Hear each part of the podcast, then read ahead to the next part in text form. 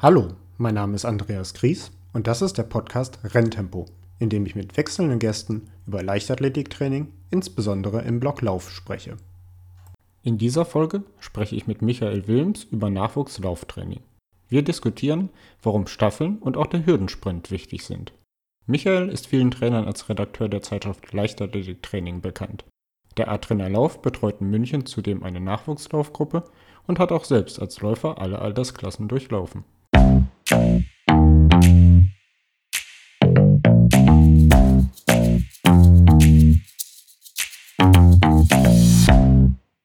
Hallo aus Hamburg nach München zu Michael Wilms, mit dem ich aktuell beim Leichtathletiktraining, äh, Leichtathletiktraining bei dem Magazin zusammenarbeiten darf. Und den habe ich dann direkt für diesen Podcast verhaftet und habe ihn auch gefragt, na, welches Thema denn? Und da kommt das Thema Nachwuchslauftraining, Nachwuchslaufsport. Ähm, Michi, sag doch einfach mal, wieso dieses Thema?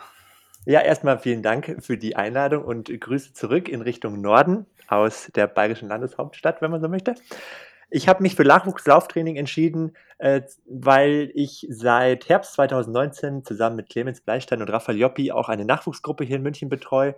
Und das Thema ist das, was mich am meisten bewegt, äh, zumal ich auch ähm, alle Altersklassen durchlaufen habe als aktiver Läufer. Ich weiß nicht genau, wann hast du angefangen zu laufen?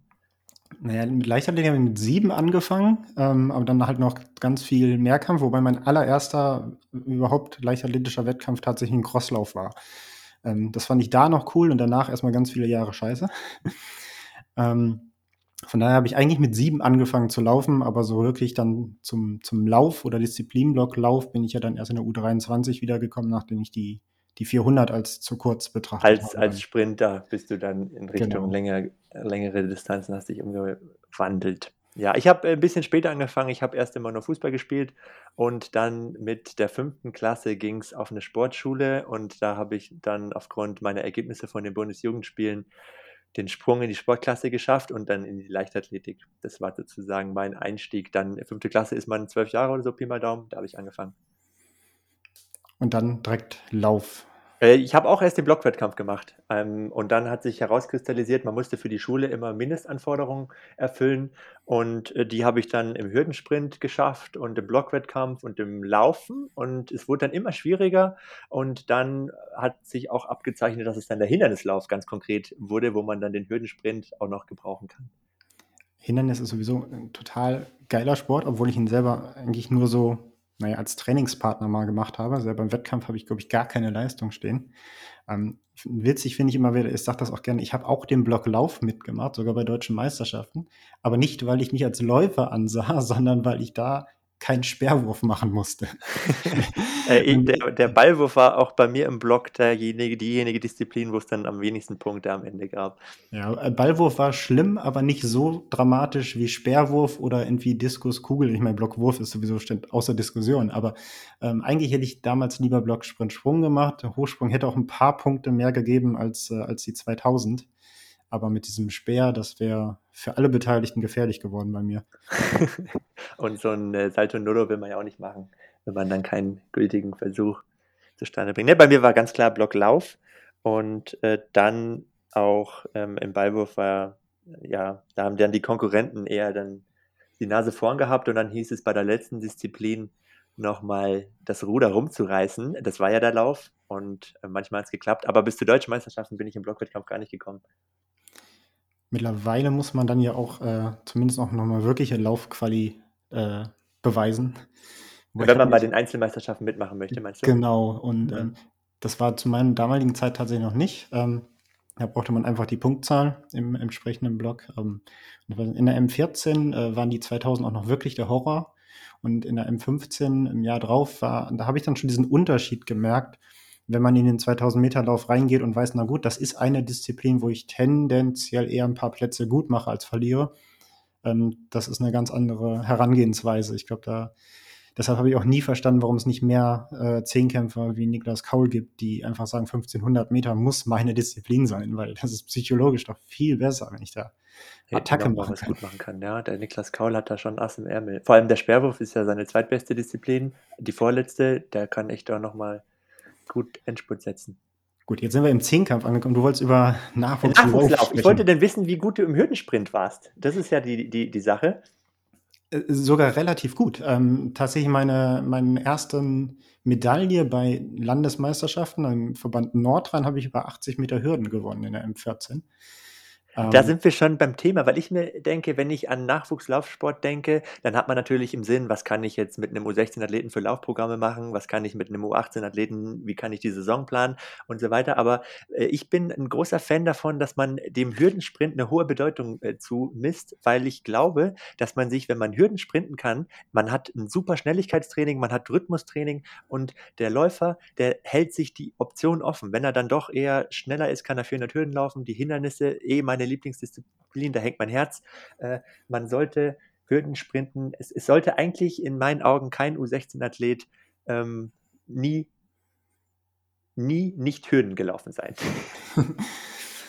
Ja, also bei mir lag es halt viel daran, ich habe alles gemacht, ähm, was, was irgendwie angeboten wurde leichtathletisch und dann eigentlich so, wie man es im Lehrbuch auch liest, das, wo, wo ich dann die Stärken hatte, zunehmend halt auch mehr gemacht, ne? bis man dann irgendwann in einem Disziplinblock ankam. Da war dann bei mir halt Block Sprint, da gehören die Hürden ja dann dazu, die Kurzhürden. Ähm, und dann irgendwann bin ich halt später ins Laufen gegangen. Wobei ich tatsächlich 400 Hürden nicht hingekriegt habe. Da äh, fehlte mir so dieses Rhythmusgefühl. Ähm, bei den Kurzhürden ist es ja gut bis drei. Das ist jetzt noch nicht Rhythmusgefühl. Tak, tak, tak, rüber, tak, tak, tak, rüber. Das ist, Ja, wenn was man nicht anderes. ganz, ganz Äh, klein ist, dann geht es meistens, wenn man einen Zug hat im Schritt, dann Ja. schafft man den Dreierrhythmus. Und wenn man den Viererrhythmus läuft, dann sage ich meinen, meinen Nachwuchscracks, wenn es ein Viererrhythmus ist, dann ist ein Viererrhythmus. Da freuen wir uns, dass du mit links und rechts drüber gehen kannst. Das ist kein Dilemma. Für die Hindernisse ja sowieso super. Ja, also was, was die 400 Hürden angeht, noch eine kleine Anekdote, nicht ohne Stolz. 52,88 ist meine Bestleistung über diese Distanz. Ich bin genau einmal gelaufen. Da hatte ich ähm, mein damaliger Sprinttrainer in München, Fred Wildner, guter Mann, der hat zu mir gesagt, er macht mit mir gerne Hürdentraining, aber ich muss ihm versprechen, nach der Saison laufe ich 400 Meter Hürden. Und dann war die Saison zu Ende, die war sehr erfolgreich. Und äh, es standen noch oberbayerische Meisterschaften in Bad Aibling an. Und dann ging es über 400 Meter Hürden an den Start. Und ich habe einfach einen 15er Rhythmus gemacht. Ich hatte das mit ihm geübt, aber nur so bis 200 Meter. Und ich konnte auch mit dem linken Bein als Schwungbein deutlich besser drüber. Und dann war ich so froh, dass ich dann tatsächlich den 15er Rhythmus, die, die kompletten 400 Meter Hürden geschafft habe. Und die Zeit war dann auch echt, äh, waren wir beide überrascht. Und äh, hätte man vielleicht sogar noch ein bisschen mehr draus machen können. Aber äh, dann war die Perspektive über Hindernisse doch ein bisschen besser. Ja, mir wurde mal lange gesagt, du musst 400 Hürdenläufer werden, weil die, die Historie über die Kurzhürden bekannt war und dann bin ich ja in der, in der Jugend 400 Meter gelaufen und das auch recht gut. Und die sagt immer so, ja, mit, dein, mit deinem langen Schritt, du kannst einen 13er laufen am Anfang. Ich sage, was ein 13er, was? 13 Sekunden oder was? nee, 13 Schritte. Ich, ich fange doch jetzt nicht beim Laufen noch an zu zählen, Leute. Ja, das, ich, man macht es ja nicht bewusst. Man, man weiß, glaube ich, dann, wenn man mit dem gleichen Fuß immer drüber geht, dann ist es ein ungerader, ein ungerader Rhythmus, 13 oder 15er. Und wenn man wechseln muss, dann So weit, war- so weit war ich dann auch noch, aber äh, ja, nee, das, das war, wahrscheinlich wäre es gegangen, aber ähm, äh, ich habe es irgendwie trotzdem nicht wirklich auf die Reihe bekommen. Aber die 47, was war deine Bestleistung über 400 Meter? 47, 80. 47, 80, das habe ich aus dem Startblock nicht hingekriegt. Äh, Respekt. Ja, da, da denkt man sich dann natürlich, ne, ne, zwei Sekunden drauf bei einer guten Hürdenübersetzung, was ja nicht unrealistisch ist zur Flachzeit, dann wäre man natürlich auch wirklich in der deutschen Spitze angekommen mit 400 Hürden. Ja, bin ich halt nicht, ne? Ähm, schade. Ah ja, aber als ähm, 400 Meter Läufer hast du es ja zum deutschen Meister gemacht. Gut, das war U18, genau, ja. U18. Ähm, aber du sagtest ja irgendwie äh, Nachwuchsläufer ähm, in Kurzhürden. Ich finde das ja sowieso schon mal gut, dass sie in, irgendwie im Bereich Sprint sind. Ne? Also ich habe ja, ich berichte ja häufig gerne so von den von den Worst Case in meinen Augen. Und ähm, wenn dann Leute kommen, ja, ich möchte laufen, irgendwie ich habe die und die Zeit laufe ich über 1000, dann haben die teilweise schon eine 5000 Meter Zeit von irgendwelchen Straßenläufen oder sowas im U18er Alter. Und du fragst, wie viel läufst du denn über 100? Ja, weiß ich nicht. Und wenn ich mir Ja. mal so denke, so eine, so eine 100er Basic-Zeit, die brauche ich auch als 5000 Meter Läufer, also dass ich zumindest eine Benchmark habe, ne? Ähm, Das Verrückte, ist, das Verrückte ist, es gibt natürlich auch Beispiele, die sehr über die, diese Ausdauerschiene erfolgreich waren, die dann, ähm, wenn man sich Alina Reh anguckt, da äh, weiß ich zum Beispiel, dass die in, als 14-Jährige beim Kadertest war und die war überall die langsamste oder schlechteste, bei so Sprinttests, bei Sprungtests und nur im Cooper-Test, glaube ich, wurde da gemacht in Baden-Württemberg. Da war sie die mit Abstand best und die wurde dann trotzdem in Kader aufgenommen und die hat es trotzdem geschafft. Aber ich glaube, wie du, dass die Wahrscheinlichkeit deutlich höher ist, wenn man sich ähm, schnelligkeitsorientiert aufstellt, wenn man sich vielseitig aufstellt, dass man dann am Ende den Sprung zu den Erwachsenen schafft. Also ich glaube, Alina Rees hat einfach das, das Musterbeispiel für den Ausdauertyp. Mhm. Ähm, aber auch sie wird natürlich irgendwo, äh, ja, sie ist halt äh, limitiert dann in gewissen Distanzen. Also ich glaube, sie ich kann dann eher nach oben ausweichen, das stimmt. Genau, und vielleicht wird sie auch irgendwann mal eine, eine richtig, richtig gute Marathonläuferin, wenn sie darauf Bock hat. Sie ist jetzt ja auch schon eine super gute 10.000 Meter Läuferin, aber sie ist halt, glaube ich, nicht unbedingt äh, ein Musterbeispiel für, für jeden anderen Athlet. Es gibt sicherlich was, was man, was man auch von ihr lernen kann, wenn man sich so ihr Ausdauertraining anguckt. Die war viel mit ihren Eltern unterwegs, beim Radfahren und so. Und da findet man ja dann schon die Vielseitigkeit äh, als Wandern und ja. hat einfach Ausdauersport vielseitig gestaltet und das hat sie dann offensichtlich vorangebracht. Hast du denn noch eine zweite Sportart gemacht neben der Leichtathletik? Nee, so gar nicht. ähm, äh, also nicht vereinsmäßig, nicht, nicht sportmäßig, also nicht äh, wettkampfmäßig oder sowas. Ähm, ich war äh, schon immer, wenn es auch im Schulsport ging oder irgendwie im Hobbymäßigen, wenn ein Ball im Spiel war, wurde es gefährlich. Ähm, das, das war, ähm, ich war halt von daher auch irgendwie immun gegen diesen Klassiker. Man geht irgendwann mal als äh, Fußball spielen im Verein oder sowas. Ich meine, klar, irgendwie mal Freizeit, wo man sich mit ein paar Jungs zum Kicken getroffen hat, das hat natürlich stattgefunden. Ähm, aber trotz meiner Geschwindigkeit ähm, war ich dann nicht unbedingt irgendwie der, der Erste, der gewählt wurde, wenn man Teams hätte. Ähm, ich habe in der Schule es gemocht, Handball zu spielen, das fand ich auch ganz geil. Ähm, aber ähm, ich habe halt Leichtathletik dann, ja gut, wenn du in der im U16, damals ja noch in der ähm, Schüler A genannt, ähm, schon irgendwie in Landesmeisterschaften vorne mitläufst etc., nimmst du es selber halt auch schon so ernst, ähm, dass du nicht noch so viel hin rumherum machst. Du machst zwar, wenn du das irgendwann rückblickend, ich habe jetzt neulich noch alte Trainingspläne gesehen und ich denke mir so, meine Güte, fast jeden Tag ja eigentlich gar nichts. Ne? Also du trainierst da ja nicht sieben Tage die Woche wie als Erwachsener, zumindest solltest du es nicht. Aber trotzdem äh, hatte ich da nicht auf die, bin ja nicht auf die Idee gekommen, oh, ich habe ja noch vier Tage die Woche, wo ich was anderes machen kann. Hab mich da, hab mich da immer eigentlich genug ausgelastet gefühlt. Ja, wobei ich äh, persönlich glaube, auch vielleicht aufgrund meiner Historie als Fußballer, ich habe ich hab lange Fußball gespielt, dass wenn jetzt du einen Sportler in einer Trainingsgruppe hast, in der Altersklasse U16 oder sagt, er geht noch zweimal die Woche zum Tennis oder so, dass man dann als Trainer nicht sagen soll, bitte mach das nicht, ähm, du könntest dich da verletzen oder das wird ähm, meinetwegen, das, das Training kommt dann nicht so zur Geltung. Ich glaube, da muss man offen für sein. Und mein persönlicher Eindruck, und das wird auch in, in, in Studien bestätigt, wenn man zum Beispiel sich äh, die Ergebnisse von Arne Güllich durchliest, der hat ähm, veröffentlicht, dass wenn man einen angeleiteten Zweitsportart betreibt, und ähm, ich weiß, äh, wenn man zum Beispiel Fußball spielt oder Basketball macht, dann ist die Wahrscheinlichkeit höher, dass ich im Erwachsenenbereich erfolgreicher bin. Und äh, das hat er hat er vorgestellt in der Zeitschrift Leichtathletiktraining, die uns ja verbindet. genau, ich, den, den, den äh, Beitrag beziehungsweise auch die Studie habe ich, glaube ich, auch in der, in der Trainerausbildung auch noch mitbekommen. Ähm, Gibt es ja auch noch den Beispiel mit äh, nicht angeleitete Sportart, dass selbst das ein bisschen was bringt. Ja. Wenn ich mich richtig entsinne. Es geht, es geht, es geht viel um den, um den gesamten, das gesamte Sportvolumen, was man als Kind macht und oft äh, gibt es einen positiven Transfer. Wobei es bei, bei ihm kam raus, dass es durchaus einen Unterschied macht, ob ich das angeleitet betreibe, was immer besser ist. Also ich gehe wirklich in einen Basketballverein und spiele auch Wettkampf, ich mache Wettkampfbetrieb in meiner Zweitsportart. Oder es kann auch erst die Erstsportart gewesen sein, die man lange betreibt und dann wechselt man später zur Leichtathletik. Das ist vielversprechender als früh mit Leichtathletik beginnen und dann früh schon den Umfang in, nur in der Leichtathletik zu erhöhen. Wobei wir da ja halt einfach beim, beim Bereich Vielseitigkeit ja, glaube ich, sind. Ne? Ähm, es geht ja einfach darum, dass Heranwachsende, glaube ich, häufig einfach sich viel zu wenig bewegen. Mhm. Und ähm, ein Mehr an Bewegung und, und dann angeleitet, umso besserer Bewegung, halt mit einem, ich sage jetzt mal ganz platt, einem Konzept dahinter, umso besser die Perspektiven, weil du einfach äh, koordinativ, aber auch konditionell die Leute irgendwie aufbaust für was auch immer dann kommt, ne? egal welche Sportart und auch egal irgendwie dann in der Leichtathletik welcher Disziplinbereich. Ähm, ja, wobei man, wenn man viel ausprobiert, natürlich eine höhere Wahrscheinlichkeit hat, dass man dann auch die Sportart erwischt, wo man das größte Talent hat. Jemand, der schon mal im Verein Tennis gespielt hat, im Verein Tischtennis gespielt hat, im Verein Leichtathletik war und äh, stellt dann fest, dass er im Tennis das größte Potenzial hat, dann ist er schon allein aufgrund der Statistik, ähm, weil er zwei Sportarten ausgeschlossen hat, äh, dann im Tennis erfolgreicher als vielleicht jemand, der jetzt nur Tennis kennt. Und ich glaube, es gibt halt auch einfach die, die, die Transferleistung. Ne? Also ich habe, gehen wir mal wieder ein bisschen auf, auf unsere Trainingsgruppen dann oder sowas. Ich habe häufig Quereinsteiger, würde man ja in der Leichtathletik sagen.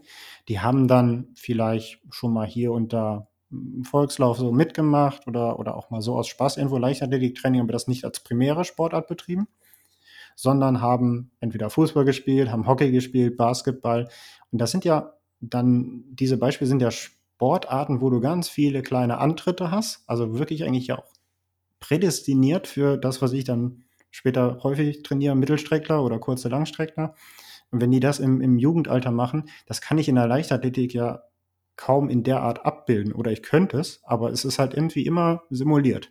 Es macht halt wahrscheinlich einem 14-Jährigen nicht so viel Bock wie einfach ein Fußballtraining oder so.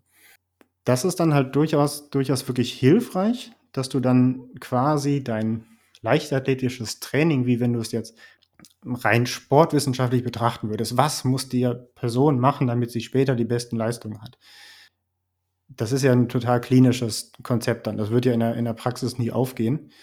Und dann würdest du aber trotzdem ja zu Ergebnissen kommen, wo du sagst, häufig macht Sinn, Sportart fremd zu trainieren.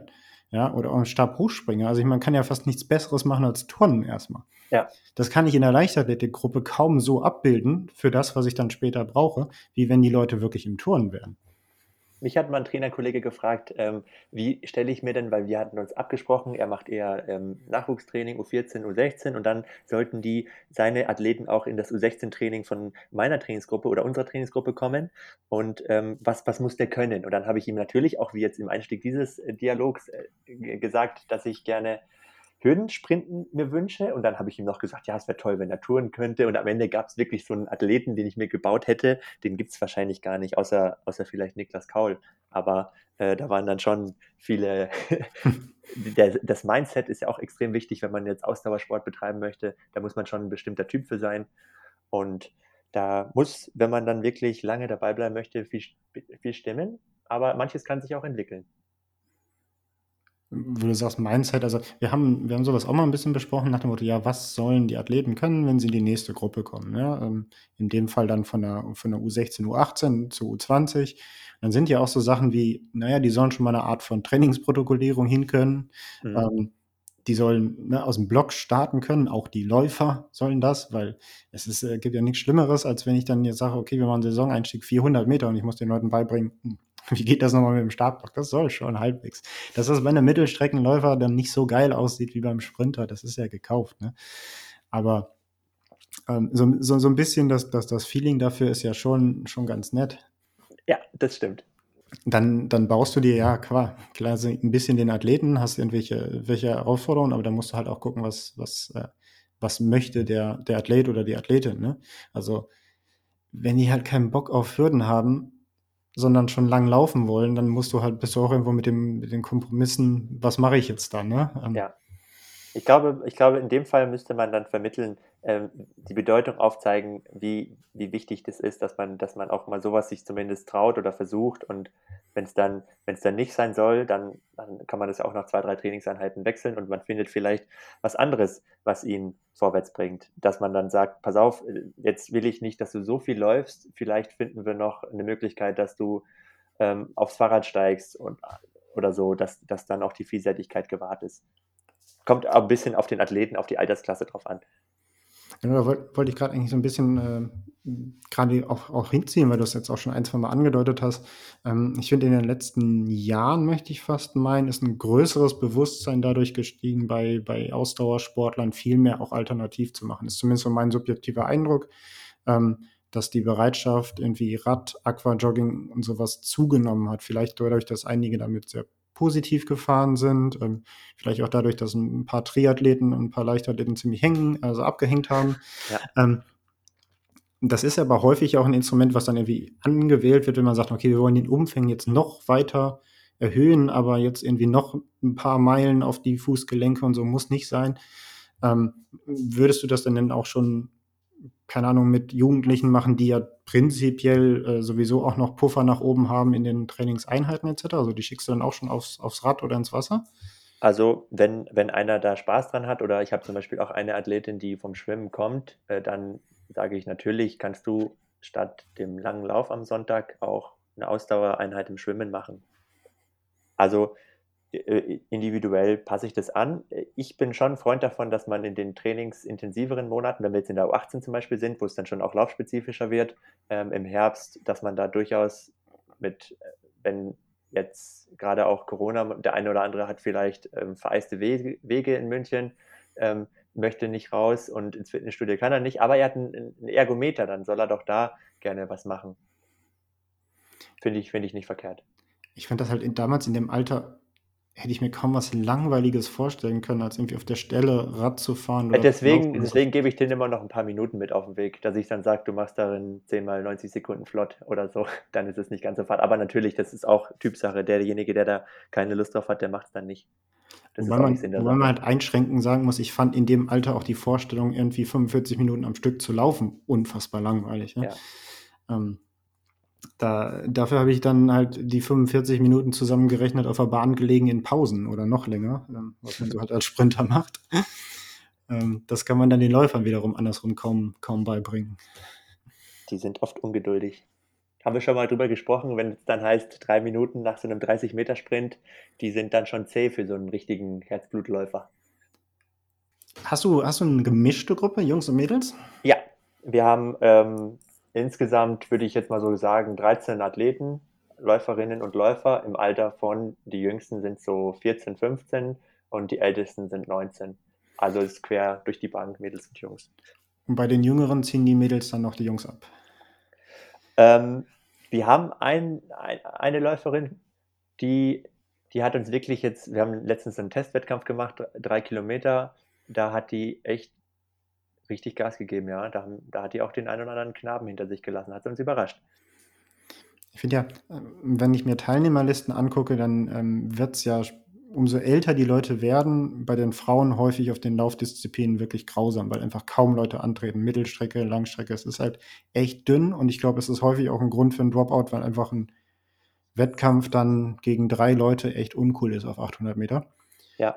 Ähm, Wobei man ja in der, in der Basis halt noch ganz viele andere hat. Und ich finde, die Frauen oder Mädels, Mädchen dann in dem Alter ja noch, ähm, die Lust drauf haben, die sind aber eigentlich viel geduldiger und viel, viel disziplinierter häufig als die Jungs. Ähm, so ein bisschen. Ja, das kann ich bestätigen. Es gibt, es gibt auch wirklich welche, die kommen jedes Training und freuen wir uns natürlich, wenn die so fleißig sind und haben auch Spaß und sind wichtig für die Gruppe. Also die Gruppe ist eh eine Säule im Nachwuchslauftraining, die, die ist extrem wichtig. Man sieht manchmal, dass da so Talente alleine in Anführungsstrichen vor sich hin wursteln. Und wenn man, wenn man die Gelegenheit hat, dass man irgendwie versucht, vielleicht mit einem Nachbarverein eine, eine Startgemeinschaft oder eine Trainingsgemeinschaft zu gestalten, das ist so viel wert, wenn die nicht ganz alleine ihre Sachen machen müssen. Und dann sehen die auch, hey, es gibt ja noch andere Leute, die haben Spaß am Laufen. Es bin ja nicht nur ich alleine. Ein Wolfgang Killing hat, ich meine, es war Wolfgang Killing, hat mal gesagt, ein Talent, das alleine trainiert, ist ein verlorenes Talent.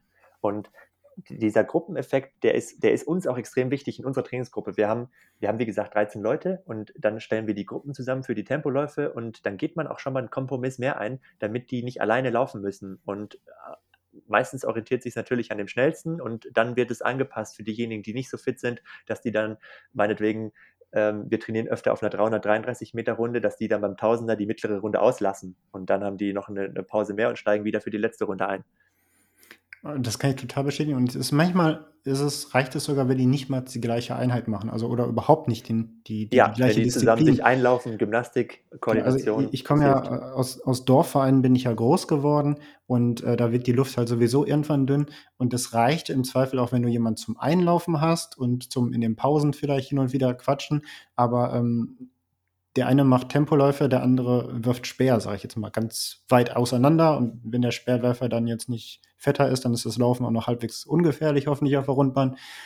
Ähm, aber du hast jemanden in den Pausen zum Schweißen, du bist nicht alleine auf dem Platz, selbst wenn du jetzt ganz alleine wärst, was im kleinen Verein ja sonst auch passieren kann, ähm, das macht halt einfach schon einen, einen riesen Unterschied aus. Ne? Und wenn du dann halt gerade bei einem Talent, bei Tempoläufen, brauchst du ja irgendwann auch mal jemand zum, zum bisschen fordern. Ne? Also ja. ähm, da hatten wir es dann halt auch tatsächlich gemacht, äh, jetzt lang Sprint, 300, 400 Meter rum, ähm, auch äh, Athlet aus dem Nachbarverein, ist heute immer noch ein Kumpel von mir, der auf einem ähnlichen Leistungsniveau unterwegs war, wo man dann einmal die Woche dann gemeinsam trainiert hat, einfach um diese Läufe dann auch gemeinsam zu machen. Wobei ich gleichzeitig auch für mich persönlich immer ein großer Freund war, hin und wieder auch Tempoläufe alleine zu machen. Also ich finde, es gibt den Effekt auch andersrum. Es gibt Leute, die können super in der Gruppe laufen, aber alleine sich dann auch mal durch eine Einheit durchzukämpfen, ist halt auch, ja, mal, auch mal was. Ja. Aber äh, worauf ich hinaus wollte, als du gesagt hast, äh, oder als ich gefragt habe, gemischte Gruppe, ähm, ist ja gerade auch in dem Alter ähm, einerseits förderlich, aber auch vielleicht nicht immer ähm, so easy, oder? Äh, die, die, Leistungsunterschiede du, wenn, gehen, ja, gehen ja auch irgendwann immer noch weiter auseinander. Und natürlich, dass, dass die ganzen, die Hormone fangen ja mit 14 an, auch mal Jojo zu spielen. Ähm, also ich, ich sehe ich seh die Vorteile, ähm, die überwiegen deutlich und es ist natürlich dann äh, für beide Geschlechter natürlich äh, schöner, wenn man, wenn man ins Training kommt und äh, vielleicht findet man ja auch den einen oder anderen ganz nett. Gruppe gibt es erst seit Herbst 2019 und letzten Sommer haben sie dann, ja, lass uns doch mal zusammen an Eisbach, so, so ein Freizeitareal in München, lass uns doch da mal zusammen hingehen. Das hat mich wirklich gefreut, dass die da auch äh, sozusagen diesen Mehrwert erkennen. Die anderen Trainingskameraden, die sind cool und äh, wir würden gerne auch in der Freizeit was zusammen machen, ob Männlein oder Weiblein, das ist dann ganz egal. Also es schult ja auch und das, das macht es auch irgendwie ähm, irgendwie so Richtung Trainingslager. Natürlich, der Organisationsaufwand ist ein bisschen größer, wenn du, wenn du Betreuer für alles brauchst und sowas. Das ist Aber, ein, sensibles Thema bei uns. Wir haben Trainingslager geplant, äh, mittlerweile drei Stück, und immer kurz vor der Durchführung waren dann die Gesetze gerade so, dass wir nicht ins Trainingslager fahren dürften. Also wir waren noch nie mit unseren Leuten im Trainingslager. Das ist äh, schon traurig. Gut, nun ist hoffentlich auch nicht immer Pandemie. Ja, so. wir sind optimistisch, dass es jetzt vielleicht in die Vorbereitung aufs nächste Jahr dann klappt. Ich glaube, jetzt wird es ein bisschen knapp für die Saison, aber. Aber ich glaube, dass ja. das gerade für so eine Gruppen, Gruppenchemie äh, ist es ja dann total wichtig, dass du halt unterschiedliche Charaktere hast, Jungs, Mädels, ähm, und äh, ich glaube, das, das gibt halt einfach einen ganz anderen emotionalen... Bei dir ist es auch eine gemischte Gruppe, entnehme ich deiner Aussage. Ja, also ich habe ich hab ja alles äh, volljährige Leute und mhm. ähm, ja, das ist genau das, was ich halt beschrieben habe. Es ist halt sehr männerlastig, weil ich glaube einfach, der Dropout bei, bei Frauen in der Mittelstrecke einfach viel größer ist, leider. Ähm, wir merken das halt hier vor allem hier in Norddeutschland auch einfach bei den Wettkämpfen. Also es ist grundsätzlich irgendwie Landesmeisterschaften, Mittelstrecken, Männer zwei Rennen, Frauen ein Rennen meistens. Ja. ja und das ist so in etwa die, die, das Kräfteverhältnis. Und so ähnlich äh, bildet es sich dann auch einfach in der Trainingsgruppe ab. Ne? Also in der Regel würde ich immer eine Männerstaffel zusammenkriegen. Die Frauenstaffel ist dann meistens so ein Fall, wo ich sage, eine Ersatzläuferin wäre noch ganz nett. Ja, das ist so. Wie gut, dass es jetzt 4x400 Mixed gibt oder was heißt jetzt, gibt es ja schon eine Weile, aber äh, da haben wir tatsächlich auch letztes Jahr mitgemacht und war für alle Beteiligten doch ein Mehrwert, würde ich sagen. Ich würde mir ja, ganz ehrlich, es gibt so schöne Mixstaffeln und ich habe damals schon als Jugendlicher noch selber gesagt, weil das im Verein auch aktiv gewesen wäre, eine Mixstaffel wäre schön, weil viele kleine Vereine dadurch dann auch mal Staffeln zusammenkriegen. Ja. Ich frage mich allerdings trotzdem, warum es jetzt irgendwie bei World Relays auch 4x200 gibt und äh, Mixed-Staffeln, aber immer noch keine 4x1500 oder 3x1000 endlich mal auch auf höherem Niveau gelaufen werden. Das wäre. Ja, dann gibt es noch so eine Medley-Staffel, wo die so unterschiedliche Distanzen laufen. Ja, da gibt es ja ganz verschiedenste. Ne? Also es gibt ja. bei, bei, den deutschen Hochschulmeisterschaften in der Halle gibt es ja auch immer irgendwie, ich glaube, ich weiß nicht, ob das die olympische oder die Schweden-Staffel ist, irgendwie mit 200, 200, 400, 800 oder ich glaube genau andersrum wo du im Grunde in deiner Hochschule einen guten 800er, einen soliden 400 Meter Läufer brauchst und dann zwei, zwei Leute, die 200 laufen, das holst du nicht mehr auf, wenn du einen guten 800er vorne hast. Ne? Ja. Das würdest du dir häufiger wünschen? Äh, ich fände es halt schön, wenn, ähm, ich finde so den Eindruck, die 3x1000 und die 3x800 sind eigentlich eine schöne Sache, auch auf nationaler Ebene. Aber sie haben dadurch irgendwie mal so ein bisschen das Gefühl, ja, ist nicht so das gleiche hohe Ranking für viele, weil es einfach nicht das Role Model gibt, dass das irgendwie auch bei Olympia gelaufen wird. dass irgendwie, keine Ahnung, äh, Mark Reuter, Robert Faken und Homio gegen eine Staffel aus den USA und sonst was laufen. Das fände ich total großartig. Und ich finde auch so ein bisschen sportpolitisch, wenn man sich anguckt, was die im Wintersport machen, wo du mit einem Athleten fünf Olympiamedaillen gewinnen kannst. Ja. Wäre das für den Disziplinblock Lauf auch mal ganz schön, wenn man mit mehr, also ohne großen Mehraufwand, ähm, mehr Medienpräsenz, mehr Medaillen und sonst was holen kann. Und es muss ja jetzt nicht gleich Olympia sein, aber gerade bei so einem World Relays, warum nicht auch ein paar Läufern dann auch da reinzukriegen? Das wäre, würde ich mir eigentlich schon mal wünschen, ja. Ja, finde ich, würde ich äh, deine Petition unterschreiben. Kann ja auch von mir aus eine Mixed, Mixed 4x5, also es gab ja früher 4x1500 Meter. Da muss man mal, glaube ich, bei einigen äh, Stadien wieder Wechselmarken dann nochmal markieren, aber ähm, ja, why not? Also ich fände es cool. Nee, bin ich, bin ich bei dir. So, wir haben jetzt auch etwas über 30 Minuten. Ich habe dich gar nicht gefragt, was deine 10 Kilometer Bestzeit ist. Ich muss ich jetzt noch machen am Ende. 31, 23. Oh, guck mal, da müssten wir jetzt quasi, bist du wirklich auf der Zielgerade. Das haben wir ja, haben wir ja super getroffen. wir, sind, wir sind ein bisschen von, von A auf B und B auf A gekommen. Ähm, aber ich glaube, das ist auch vollkommen okay. Äh, ich ich habe ich hab mir noch gedacht, ähm, jetzt haben wir über deine Historie gesprochen. Du hast gesagt, du warst in der U18 deutscher Meister, du hast ähm, einen schnelligkeitsorientierten Ansatz verfolgt. Ähm, warum oder wie ging es dann weiter? Das ist die Frage. Also für mich klingt es so, als ob du in der U18 der perfekte Athlet warst und dann hat es vielleicht dann nicht mehr zu äh, deutschen Ehren gereicht oder ich, so ganz genau äh, kenne ich es nicht. Aber vielleicht hast du noch so eine eigene Analyse. Das würde mich interessieren. Ja, eine minimale Eigenanalyse ist, ich glaube, ich war etwas zu früh entwickelt über die, die 400. Also so ein bisschen, wenn man äh, in, in, der, in der Hinblick, ähm, äh, man sagt ja mittlerweile so schon Voraussetzungstraining arbeitet, ähm, habe ich, glaube ich, in der U18 schon ein bisschen zu viel äh, von dem abgeerntet, was ich dann in der U20, U23 auf die 400 gehabt hätte. Ich habe so ein bisschen anklingen lassen, wahrscheinlich wären die 400 Meter Hürden vielleicht mit mehr Arbeit noch eine gute Option gewesen. Mhm was ich sonst immer als, als, als Schuldigen voranbringe, sind halt genau die Staffeln. Da sind wir eigentlich bei dem, was ich vorher gesagt habe. Ich wäre rückblickend viel eher auf die 800 umgestiegen, hatte aber die gesamte U23 immer so dieses, dieses Leckerli, diese, diese Möhre wie so ein Esel vor Augen, als vierter oder fünfter Athlet zu einer 4x4 Staffel zu laufen. Bei den internationalen Meisterschaften. Weil ich war ja immer dritter, vierter, fünfter, sechster in, in besten Listen und in deutschen Meisterschaften in der Altersklasse. Mhm. Und äh, mir war klar, auf 800 werde ich nicht eins oder zwei sein, genauso wie ich bei 400 nicht dabei bin. Aber ähm, es hätte mir auch nichts gebracht, Fünfter auf 800 zu werden in dem Alter. Aber Fünfter auf 400 hätte was gebracht. Und ähm, dann habe ich ja ein paar gute 800 Meter Jahre gemacht. Ich meine, bis auf 1,51 im ersten Jahr erstmal und dann hatte ich zwei Jahre, das zweite Jahr auch nochmal. Und dann hatte ich zwei Verletzungsjahre. Da wäre noch was drunter gewesen. Also ich glaube schon, dass ich eine 1,49 hätte zumindest laufen können. Mhm. Das ist jetzt nicht internationale Spitze, aber ich finde, das wären wahrscheinlich ein paar Jahre DM-Endlauf zumindest gewesen noch. Und ähm, ich wäre, glaube ich, äh, gerne ein bisschen eher im Disziplinblock Lauf angekommen. Und das Vielleicht hätte so ein eine 3x1000 eine 3x1000 Meter Staffel hätte da bei dir womöglich die Schienen, die Weichen richtig gestellt. Ja, mag sein. Wenn es auch nur auf Länderkämpfen, äh, ich weiß es nicht. Ne?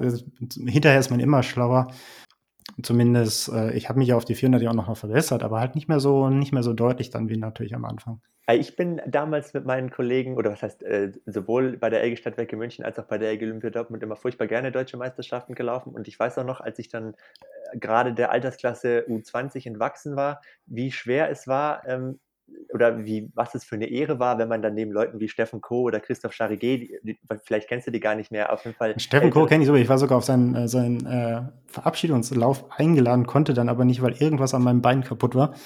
Ähm, gegen den habe ich auch schön viele Rennen gemacht. ja, schade, dass wir nie gegeneinander gelaufen sind. Ich habe jetzt nicht alle Wettkämpfe durchgeforstet, aber äh, offensichtlich haben sich unsere Wege nie so richtig gekreuzt. Auf jeden Fall, äh, diese 3x1000 Staffel mit solchen Jungs, das hat mich richtig vorangebracht. Da musste man dann auch mal ähm, Verantwortung übernehmen, in Anführungsstrichen. Man wurde ins kalte Wasser geschmissen und äh, sich dann mit dem Besten zu messen. Und die zwei, die haben natürlich dann schon die Zeit rausgehauen.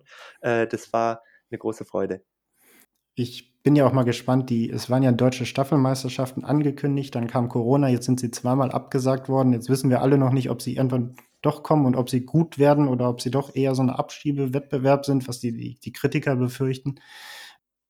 Ich würde es mir wünschen, dass es stattfindet. Und Ähm, ich habe in irgendeinem Podcast auch gehört, ähm, wie wichtig das ist, dass die, ich glaube von Maximilian Torwitt bei, äh, bei Mein Athlet, äh, wie wichtig das ist, dass die Staffeln im Rahmen der Erwachsenenmeisterschaften, die zum Beispiel ähm, die U18 Langstaffeln, die U20 Langstaffeln, jetzt bei der DM in Braunschweig geht es nicht mehr, aber äh, vielleicht für die nächsten Jahre, dass, dass man das wieder arrangieren könnte, um zu sehen, wo die Reise hingehen kann, ist schon eine gute Sache bin ich, bin ich ganz bei ihm. Das war bei mir total der Einstieg und das hat mir so viel Nervosität, ist äh, eine vorangegangene Folge.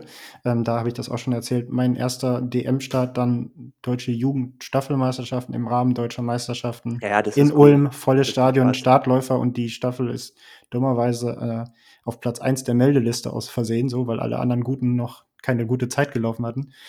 Dann rutscht dir, rutscht dir das Herz in die Hose und dann musst du halt einfach liefern als, als 16-Jähriger und dann, äh, dann lernst du. Und man ist beim nächsten Mal, wenn man dann vielleicht in der Einzelmeisterschaft dabei steht, nicht mehr ganz so nervös. Das war tatsächlich eine Woche später bin ich in Fulda gelaufen und dachte, mein Gott, ist das hier leer. ja, dann ähm, reden wir vielleicht demnächst nochmal über, über Staffelwettbewerbe äh, oder sowas. Das wäre ja sicherlich auch nochmal eine schöne Folge. Würde ich mich freuen. Wunderbar, ich danke dir. Ich danke dir. Falls dir diese Folge des Renntempo Podcast gefallen hat, würde ich mich sehr freuen, wenn du den Podcast abonnierst – und mir eine positive Bewertung oder einen Kommentar da lässt. Sehr freue ich mich auch darüber, falls du ihn in den sozialen Medien mit deinen Freunden teilst. Hast du Fragen oder Anmerkungen zum heutigen Gespräch oder Themenideen für eine zukünftige Folge? Dann schreib mir gerne eine Nachricht. Du erreichst mich unter anderem über mein Instagram-Profil coach.gries und über meine Website andreasgries.de.